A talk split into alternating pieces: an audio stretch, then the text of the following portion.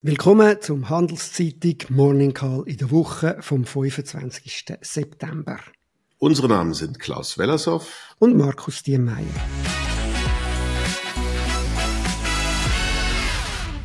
Wie immer geben wir Ihnen einen Überblick über die wichtigsten Daten und Entwicklungen in der Wirtschaft. Guten Morgen, Klaus. Was ist dir aufgefallen? Guten Morgen, Markus. Ja, ich glaube, das Auffälligste war, dass es vier wichtige Tagungen von Notenbanken gab und die haben allesamt nicht nichts gemacht, aber an den Zinsen nichts gemacht. Also ich nehme an schon, dass die vorher etwas gearbeitet haben. Ähm, sie haben die Zinsen nicht angehoben, also die kurzfristigen Zinsen sind gleich geblieben. Aber die Kommunikation war sehr interessant und das hat ja dann auch die Finanzmärkte doch recht beschäftigt. So hat die amerikanische Notenbank nichts gemacht und damit einen Zinsanstieg im Kapitalmarkt ausgelöst, also für die langlaufenden Obligationen. Und der war teilweise ganz heftig, der ging bis 4,50. Das ist der höchste Stand seit 16 Jahren gewesen. Ähm, das ist irgendwie sehr, sehr spannend. Äh, sind wir damit durch? Das wissen wir eigentlich nicht. Die Gefahr ist, dass das weitergeht, weil diese Kapitalmarktzinsen ja immer noch erst auf der Höhe der Kernraten der Inflation ist, also der sogenannte Realzins, die Differenz zwischen Zins und der Inflation, die man längerfristig vielleicht im Trend erwarten kann, der ist jetzt gerade mal bei Null und normal ist ein positiver Realzins, also es könnte sogar noch weitergehen mit dem Zinsanstieg. Das werden wir sicherlich anschauen müssen. Ähm, insbesondere auch für den Aktienmarkt, denn ähm, vor 16 Jahren, als die Zinsen das letzte Mal so hoch waren wie heute, da war äh, das Volkseinkommen natürlich zwar tiefer, aber auch die Aktienkurse. Also ich habe es nochmal nachgeschaut, seit äh, 2007 ist das Volkseinkommen um 65 Prozent nominal gewachsen, also inklusive Inflation. Und der Aktienmarkt hat seitdem 200 Prozent zugelegt das spricht dafür, dass da noch einiges an Luft nach unten ist. In der Bank of England, die englische Notenbank, hat ihre Zinsen bei 5,25 belassen. Dort ist die Kernrate ja doch deutlich höher, aber sie ist gefallen in der Woche und ich glaube, man kann davon ausgehen, dass sie das äh, in ihre Entscheidung mit einbezogen haben. Bank of Japan, also die japanische Notenbank, ist bei minus 0,1 geblieben. Ich kann das nur als Verzweiflungstat werten. Also wenn man sich anschaut, dass die Kerninflation bei 3, etwas ist, und, äh, und, und dann so tiefe Zinsen anzubieten, das ist also fast fahrlässig. Da wird jetzt einiges durcheinander geraten und ich denke, die können sich einfach höhere Zinsen nicht leisten. Das einzige Land, bei dem ich glaube, dass das tatsächlich der Fall ist. Und zwar nicht, weil dann der Staat seine äh, Schulden nicht bedienen könnte, sondern weil, wie wir jetzt ja mittlerweile hoffentlich alle wissen, höhere Zinsen bedeuten tiefere Anlagenpreise. Und dann geht es einfach den Bilanzen der Banken an den Kragen. Also da ist äh, wirklich äh, einiges im Armen. Und dann war da ja noch die Schweiz, Markus. Ja, vielleicht noch ein kurzes Feedback zum Fed auch. Du hast gesagt, eben, da ist die Möglichkeit, dass es weiter raufgeht. Das ist zumindest jetzt so etwa 50-50 die Erwartung sogar noch bis Ende Jahr, wenn man äh, Zinsswaps anschaut. Äh, das Fed selber hat bei, den, bei, ihrer, bei ihren Daten da, die sogenannten Dotplots, darauf hingewiesen, dass es nochmal eine Erhöhung könnte geben. Wobei, wenn ich dir da ins Wort fallen darf, Entschuldigung. Was machst ich du? meinte, ich, ich, ich, ich meinte nicht die, die Geldmarktzinsen. Nö, tue ich nicht. Ich meinte nicht die Geldmarktzinsen, sondern ich meinte die Kapitalmarktzinsen. Dieses Rumgerate, ob die Fed macht noch einen Zinsschritt höher, Zinsschritt runter, ist aus Sicht des Ökonomen blanker Nonsens. Also kann es eh nicht ja. prognostizieren, auch das Dotplot kann es nicht prognostizieren. Und für die Bewertungen von Finanzaktiva oder für unsere Investitionsentscheidungen, für unsere Konsumentscheidungen sind die Kapitalmarktzinsen entscheidend. Der Geldmarkt, das ist was für Banken und Banker. Ja, also klar, dort, auch dort Plots sind keine Prognosen. Das ist die aktuelle Einschätzung und die können ändern. Aber was der Kapitalmärkte zeigen, ist die Erwartung, dass dort weiter, äh, dass es hoch bleibt und weiter aufgeht. Aber gehen wir zu der SNB. Auch dort, du hast es gesagt, wie bei allen diese Woche kein Zinsschritt. Äh, also die SNB-Bilanz bei 1,75 Prozent Leitzins. Das ist eher eine Überraschung gewesen, weil die Tage voran die Erwartung aufgekommen ist, sie wird erhöhen, hat sich dann auch gezeigt beim Franken und bei den Zinsen, wo dann reagiert haben. Franken schwächer, Mittelfristzinsen gerade ab. Und zwar ziemlich unmittelbar nach dem Entscheid, was ein bisschen auf die Überraschung hinweist. Ja, vielleicht hat sie auch ein bisschen Angst gehabt, äh, davor, dass äh, höhere Zinsen nochmal einen Wechselkurseffekt haben könnten und das in der Phase, wo äh, dann die internationalen Anlagenpreise zurückgehen, ist natürlich schwierig für die Bilanz der SNB. Wir dürfen das ja. nicht vergessen. Diese unsägliche Wechselkurspolitik der letzten Jahre hat uns ein Riesenrisiko beschert, nämlich dass das Eigenkapital der Nationalbank verschwindet. Oder aber es hat daran gelegen, dass sie die jüngsten Wirtschaftsdaten sehr, sehr ernst nimmt. Und wenn man auf die letzten Monate und insbesondere auch die letzten Wochen schaut, dann sind die Zahlen aus der Schweiz richtig schwach und wir müssen damit rechnen, dass wir im dritten Quartal wirklich geschrumpft sind, nachdem das zweite ja schon nur noch mit viel Massieren, würde ich behaupten, nur, okay. nur null gewesen ist.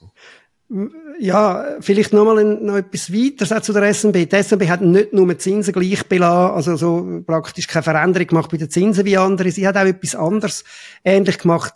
Sie hat nämlich gleichzeitig zwar nichts gemacht an der Zinsfront, aber gleichzeitig auch gewarnt davor, dass das also noch nicht könnte fertig sein. Ähnlich wie eben bei der, beim FED auch. Sie hat, der, der, der Thomas Jordan, der, der, der Präsident, hat darauf hingewiesen, dass die Inflation weiter werde steigen, auch wenn sie jetzt ja tief ist mit 1,6 und dass die Unsicherheiten enorm sind. Äh, sie ist vor allem, und das ist wichtig für die Geldpolitik, jetzt im, vom Inland her getrieben und nicht äh, irgendwie durch die importierten Güter. Es ist zur Hälfte etwa Mietzins und Energiepreise laut SNB, wo da treiben. Und Prognosen von der SNB, ich weiß, du haltest nicht sehr viel von dieser Prognose. Ich finde es Interessante daran, wie das die SNB selber einschätzt, ob sie eintrifft oder nicht, finde ich zweitrangig, aber es zeigt einfach, wie die Einschätzung dort ist. Und die ist noch bis Ende 2024 werde die Inflation über zwei Prozent bleiben, was ja doch ein Hinweis darauf ist, dass sie eben noch mehr muss machen. Die Erwartungen an den, an den, an den Zinsmärkten sind erst im nächsten März äh, wieder eine Erhöhung. Dort sind es bis 56 Prozent, bis, bis, äh, bis Ende Jahr 50 Prozent. Natürlich sind das auch nur Einschätzungen vom Moment, die können ändern. Meine Einschätzung ist, äh, das, also meine Einschätzung, das ist das, was im Moment umgereicht wird und ein bisschen die Markterwartung, dass es eher ein Peak erreicht ist, vielleicht noch leicht auf, aber ganz entscheidend, es geht nicht so schnell wieder ab. Bis jetzt, so noch die ersten, ersten Halbjahr haben wir ja die Erwartung gehabt, okay, ist stark aufgegangen, jetzt geht es langsam wieder ab mit der Inflation und dann werden die Zinsen folgen. Und die Erwartung verschwindet langsam, jetzt ist es das neue Mantra, es wird lang hoch bleiben mit den Zinsen. Und das findet März, wie du es am Anfang ja in der Einleitung schon gesagt hast, nicht so lässig. Alles keine Überraschung, reden wir seit Monaten drüber, dass die, das alles etwas länger dauert, als die Leute sich das vorstellen. Ich glaube, ganz Schluss noch zum Schluss der letzten Woche. Es gab noch ganz viele andere Zahlen. Vielleicht waren die nicht ganz so zentral wie jetzt die Notenbanken. Und das war vor allen Dingen, was sie uns gesagt haben und was ihre augenblicklichen Einschätzungen sind. Da hast du vollkommen recht. Das ist wichtig. Da muss man auch mal hinschauen.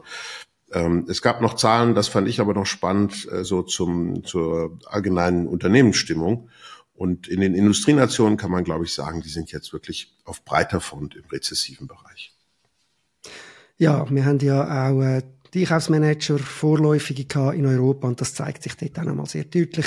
Die Industrie ist jetzt dort bei 43,3, nochmal zur Erinnerung. 50 Prozent ist Grenze, was drüber liegt, steht für Wachstumsstimmung äh, und was darunter ist eben ähm, für eher weitere Schrumpfung und sie ist sogar weiter gesunken. Auch Dienstleistungen sind leicht unter 50 bei 48,4. Vielleicht noch ein Wort zu den Börsen, da haben wir ja schon drüber geredet, die sind äh, eher äh, negativ, weil ja eben die Erwartung von den Notenbanken jetzt für höhere und vor allem längere hochbleibende Zinsen ist. Das hat sich auch gezeigt, die sind eigentlich praktisch alle wesentlichen Börsen im Minus gewesen. Die Schweiz, äh, der SMI Leitindex in der Schweiz minus 1,6, die Europäer mit dem Stocks 50 minus 2,1, der, der wichtigste Börsenindex in der USA, S&P 500, minus 2,9 und der Nasdaq, wo immer in alle Richtungen am stärksten ausschlägt, minus 3,6 Prozent. Aufs Jahr alle noch im Plus allerdings.